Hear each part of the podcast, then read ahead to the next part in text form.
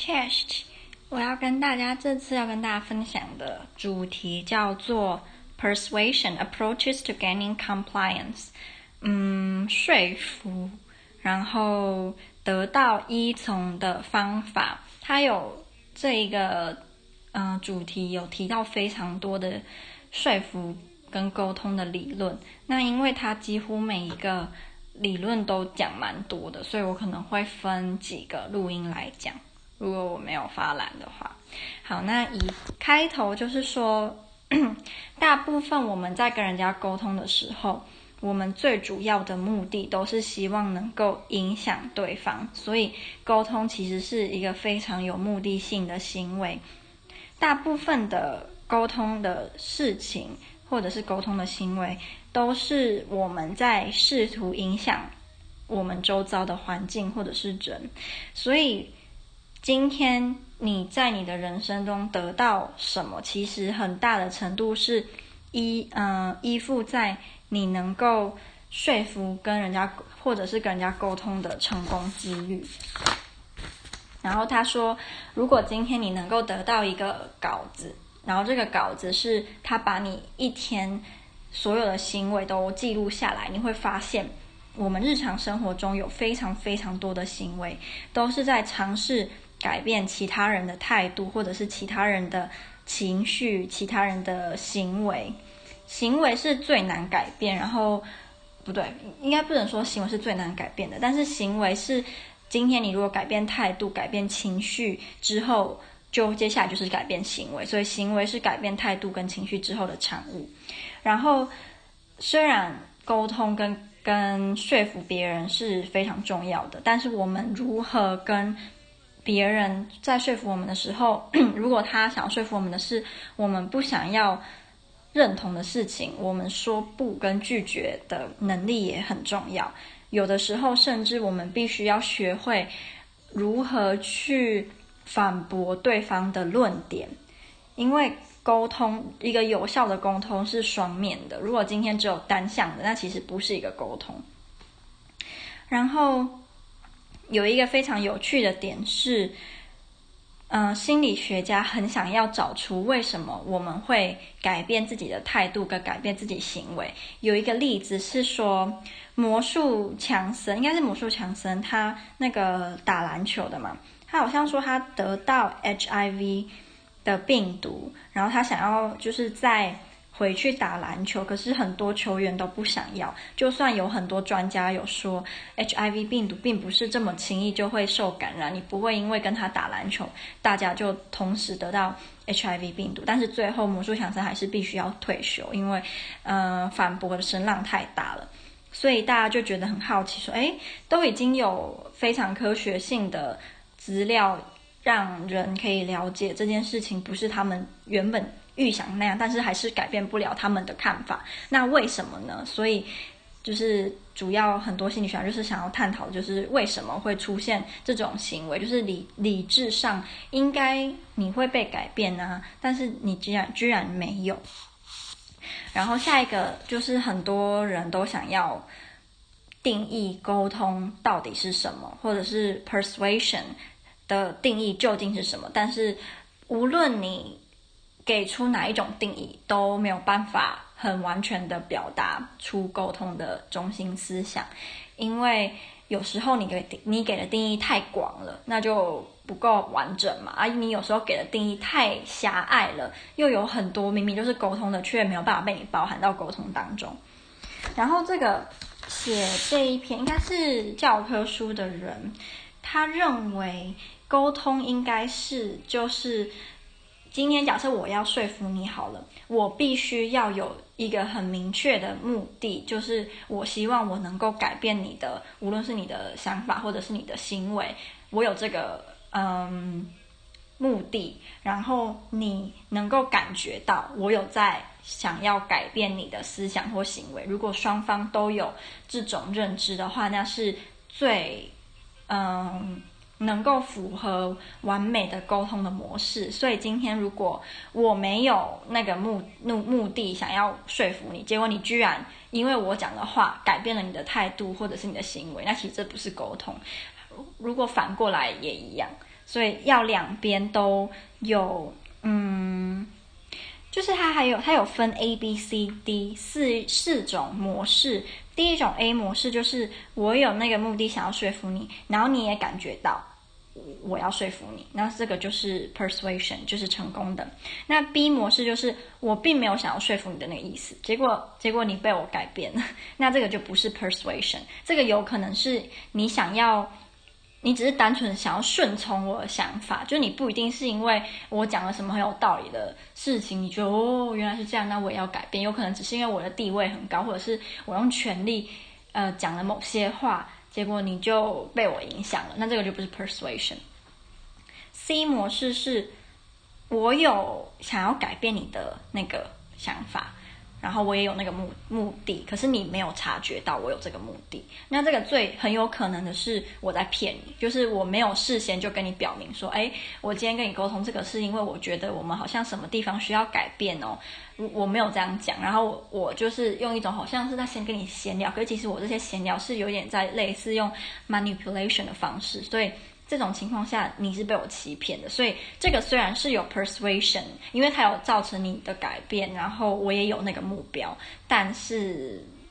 就是有争议啦，因为这很很容易，你之后知道我有在骗你，或者是我有刻意隐瞒我的目的，你又会改变你的想法。那第一模式是我没有想要改变，或者是想说服你的事情，然后你也没有察觉到，那这个就是根本就没有 persuasion 的行为，完全没有。嗯，然后他还有说，就是一个销售员跟一个顾客，他们两个的呃相处的模式跟谈话的方式就完全符合 A。A 就是我有那个目目标想要说服你，然后你也知道我要说服你，所以一个销售员跟一个客人他们的关系就是一个非常典型的 persuasion 的 A 模式。很多人呢，就是想要说服别人的时候，会遇到一个问题，就是我到底该不该表明我的目的？其实，嗯，心理学家是建议你应该要事先就跟你想要说服的人讲，说你就是想要改变他的某一些态度，或者是你想要跟他谈谈某件事情，你们两个的看法不一样，那你想要跟他谈，就是他们建议你要把你的目的讲清楚，因为通常。你如果有表明自己的目的的话，你会被另外一个人认为你是一个很诚实的人，然后你之后你想要再说服他，就算你这次没有成功，但是你之后想要说服他，你在他心中你是比较信用的。就如果你每次都会先表明自己的立场的话，然后有一个非常有趣的心理学的，呃，那个叫什么？反正就是如果今天你偷听到。假设我想想要怎么举例，假设你今天想要让成绩变好好了，但是你是一个很固执的人，你听不下去考上好学校的人给你的建议，然后你今天就诶坐在房间，然后隔壁就坐着假设是爱因斯坦跟跟他的徒弟，然后他们两个就在讨论说，诶。嗯，其实啊，如果要让数学变好啊，这样这样这样做就会马上变好，或者是就会变好，不一定要马上就会变好。然后你是偷听到的嘛？虽然你是一个很固执的人，但是他假设你他讲的话就是你想要改变的事情，你就会非常轻易，而且你会非常容易相信他，因为你会觉得，嗯，你是偷听到的，所以不存在于他想要害你，或者是呃，不存在他在骗你的那个那个动机，所以你反而会容易被影响。所以今天，如果你想要说服一个人，但是这个人很顽固，或者是他完全不信任你，你让他用一种偷听到的方式，然后这个偷听到的事情跟他又息息相关的话，成功几率会非常非常的高。好，有一些人呢会觉得，就是嗯，他怕自己如果一开始就表明了他想要改变对方的思想或跟对方沟通一些事情，他怕别人会。因为这样就拒绝跟他沟通，或者是会因为这样子就觉得说我我为什么要跟你沟通，就是会会反对，所以他们会想说干脆就不要讲，或者是就是用闲聊的方式。可是你在闲聊途中，你的目的，心里的目的非常明显，就是你想要改变他的某些事情。然后这个心理学家就有说几点，你为什么不应该要这么做？第一点就是。你在我刚刚讲过的，你在一开始就表明自己的立场，表明自己的目的，会让对方觉得你是一个比较有信用的人，而且比较诚实，所以这是好处。第二个就是，今天如果你欺骗的那个人是你们之间原本有一些情感，他后来知道了你骗他，或者是你有点像是在利用他的话，你们的感情会就是伤，被伤害得很深。没有人喜欢被自己喜欢的人，或者是跟自己有感情的人，你被他欺骗。就今天你被陌生人欺骗，跟你被你你信原本就信任的人欺骗，当然是后者对你的影响会比较大。第三个就是，的确有些人不喜欢被说服，因为有些人很喜欢坚持己见，但是大部分的人更不喜欢的是被骗。然后，其实有一个研究有指出，很多人其实蛮享受。被强而有力的呃论点说服的那个过程。今天如果你说服我的时候，你用的是非常有根据的，然后很有道理的，很有逻辑的，根本就不可能，我根本就没有办法找出你的论点弱的地方的时候，当我因为这样子被你说服，其实我是不会因为这样就不高兴，我反而会蛮享受那个过程，就是这是一个蛮有趣的心理现象。所以，沟通在某些心理学家的定义当中，就是两两个，一个就是说服者有这个目标要跟你沟通、跟你说服，但是你没有察觉到；第二个就是我有那个目的、有那个想法要跟你呃沟通、跟你说服你，然后你有察觉到，所以就是这两个，反正就是我刚讲的这两个。如果我有其中一个讲相反的，因为有时候讲讲了太多绕口的东西，我可能会讲反，但是，嗯，你应该懂我的意思，对。然后他接下来探讨的就是改变一个人，通常。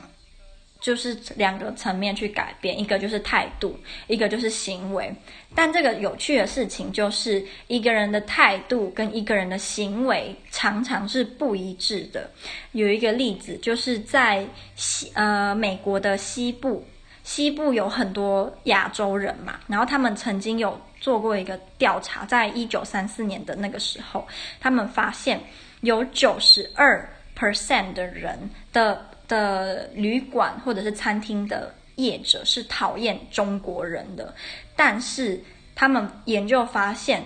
这些九十二 percent 的人只有不到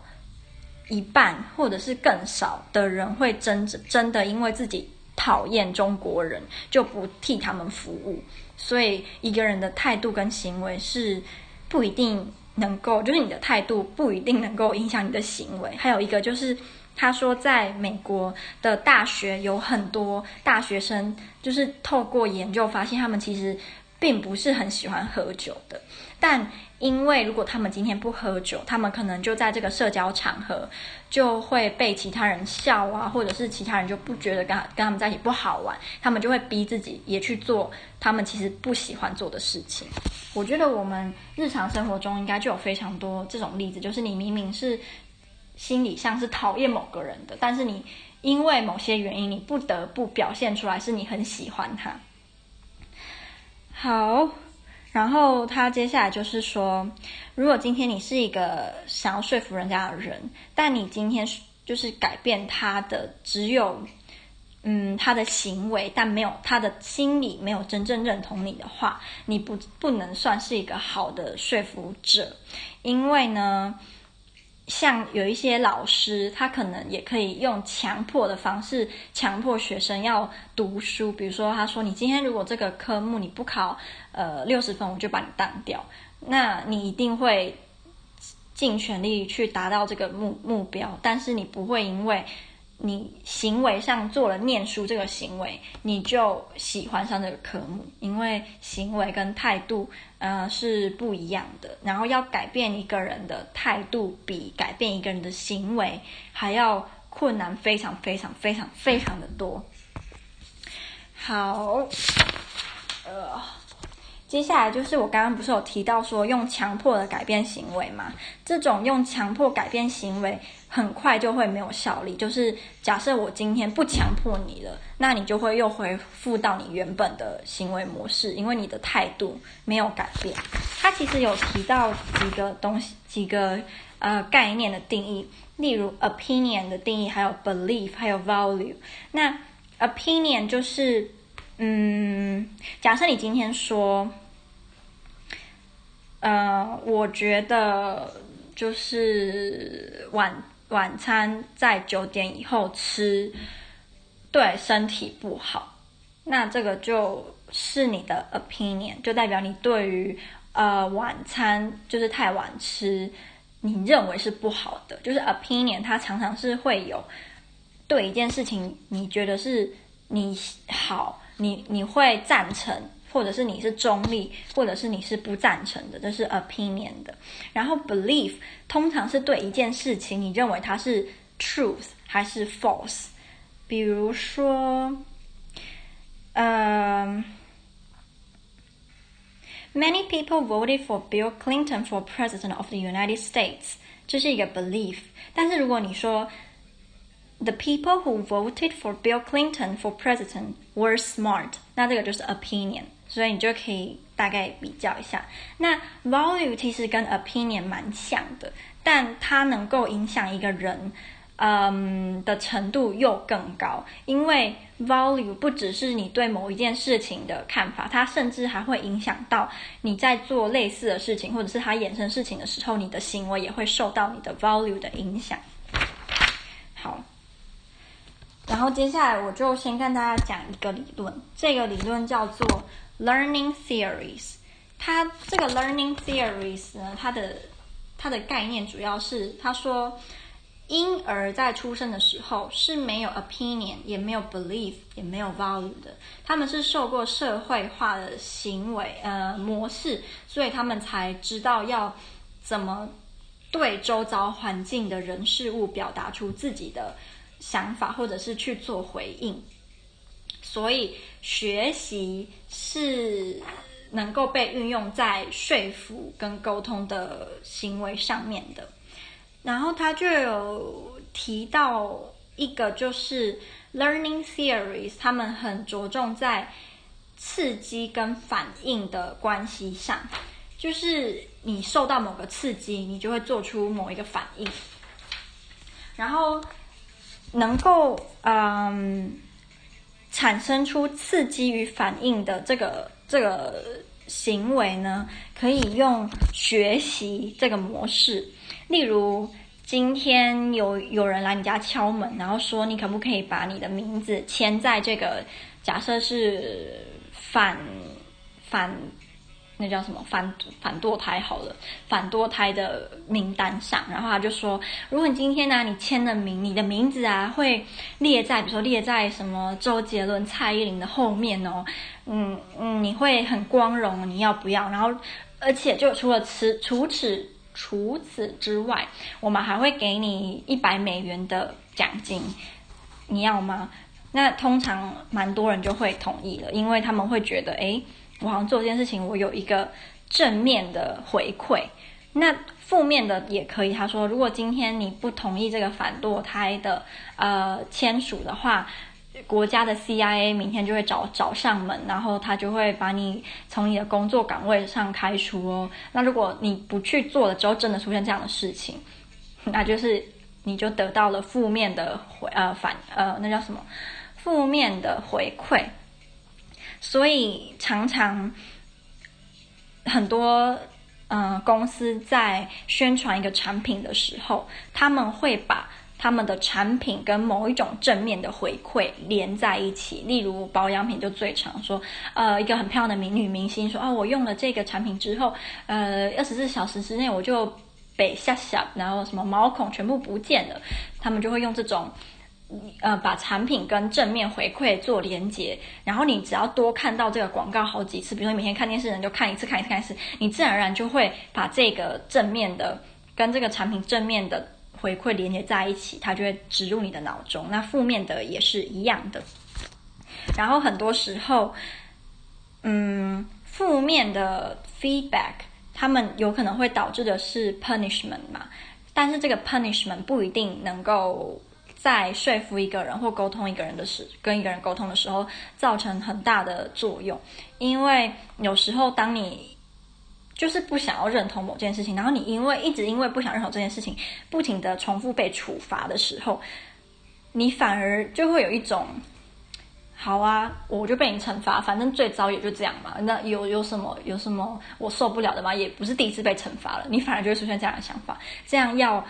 改变你的态度，改变你的行为，就会更加的困难。所以惩罚就是因为你不同意某件事情，在到来呃带来的惩罚不能够太频繁的被使用，它反而会失去它的效果。然后今天要说服一个人带来的正面跟负面的 feedback，如果很及时的话，会最有效。例如我刚刚不是有提到叫你签署那个反堕胎的那个那个。对那个 list 嘛，那如果今天我说你现在马上签了，我马上就给你一百美元，跟你签了之后，我七年之后给你一百美元，绝对是我马上给你一百美元，你会签的几率会比我七年后给你还要高。然后负面的一样，说你今天如果不签的话，呃，五分钟之后就政府的人就把你带走，跟你如果不签的话，八十年后政府的人就把你带走。当然是前面的会，你会觉得说，诶，好像比较及时，比较呃，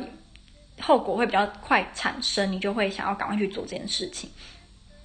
然后他有说，要让学习这个模式加快的话，重复出现是一个非常重要的方法，就是 repetition，就不停的重复，不停的重复这个模式，你被改变的几率跟改变的那个效果就会比较高。但如果今天你没有完全没有那个意愿，跟你对于这个议题，这个议题实在是跟你离太远了，你就算你。改变了你的想法跟不改变，其实对你生活是几乎完全、完全、完全没有影响的时候，它无论重复多少次，可能对你的影响都是微乎、微乎其微。好，然后但是他有说，今天如果你你很简，就是你把你不能够说服一个人的理由全部归功于在说哦。You don't seem to get my point，就是你可能讲了几百次，然后那个人还是不同意你，然后你就你就讲这句话，可能你的结论就下得太草率了。因为像我前面讲的嘛，如果一个人他其实是没有心想要改变的，你就算重复几百次，你也没办法改变他的想法嘛。所以他不一定是因为不懂你的立场，他可能只是。我就是不想改呀，这种时候你就不能一直在用重复、重复去讲，因为没有用，就已经很明显没有用了。这也跟他了不了解你的立场是没有关系的。好，然后他另外一个讲的就是很多广告公司喜欢用的一种方式是呃 generalization，就是比如说今天麦当劳的薯条很好吃，好了，那可能他们有时候会用的方法就是。他可能就会说，呃呃，如果你喜欢麦当劳的薯条，你一定也会喜欢我们的新新的汉堡等等，就是他们会有这种用这种 generalization 这种方式，通常一开始会吸引你真的很喜欢薯他们薯条的这些人去试那一种另外那个产品，但是如果今天他那个产品真的不太好吃的话，这个 generalization 不会维持很久，你就会你就会你的态度就会变成我喜欢麦当劳的薯条。但我不喜欢他们这个新产品，你不会变成说，因为我喜欢麦当劳薯条，所以他所有的产品我都喜欢。对，所以嗯，generalization 不能用在所有的事情上面。可能一开始为了吸引顾客去尝试某一种新的东西，你可以用这种方式，就是把你们卖的最好的或者是口碑最好的产品，就是把它。呃，有点连接在新的产品身上，但是如果那新产品真的很糟的话，这种 generalization 是起不了作用的。它接下来还有很多很多理论，呃，有一个理论很酷，它有用数学的模式去揣摩人的心理心，应该说沟通的模式，然后它还有用一种计算，我觉得很酷。我等一下把这边整理完之后，我再跟大家分享。哦，然后等一下我这边时间两点就会播《创造一零一》的第七期了。我不确定我会不会看，因为我第六期我其实没有，嗯，我好怕这边会有《创造一零一》某些人的粉丝哦。那我不要乱讲。我最喜欢的其实是让我想一想哦，我觉得逆光唱的很好。然后段奥娟的那个也唱得不错，只是我觉得他们的服装为什么一定都要穿婚纱呢？有一些歌就是跟婚纱就是搭不起来啊！而且为什么要一直穿婚？我我好像有知道是因为他们的赞助商有婚纱业者，但我觉得能不能用别的方式来宣传你们的婚纱？不要每次在他们公演的时候都一定硬要穿婚纱，加上那个歌跟那个场景跟婚纱也都搭不起来的时候，你就会觉得非常的莫名其妙。就他那个表演很好，可是他那个服装就毁了一切啊！能够扯到创造营，好像也是蛮厉害。好啦，所以嗯、呃，希望大家会喜欢这个已经二十五分钟，我都他好像总有七个理论吧，我只谈到一个，还有六个。我希望我后面六个能够嗯简短，然后又很有效率的跟大家分享。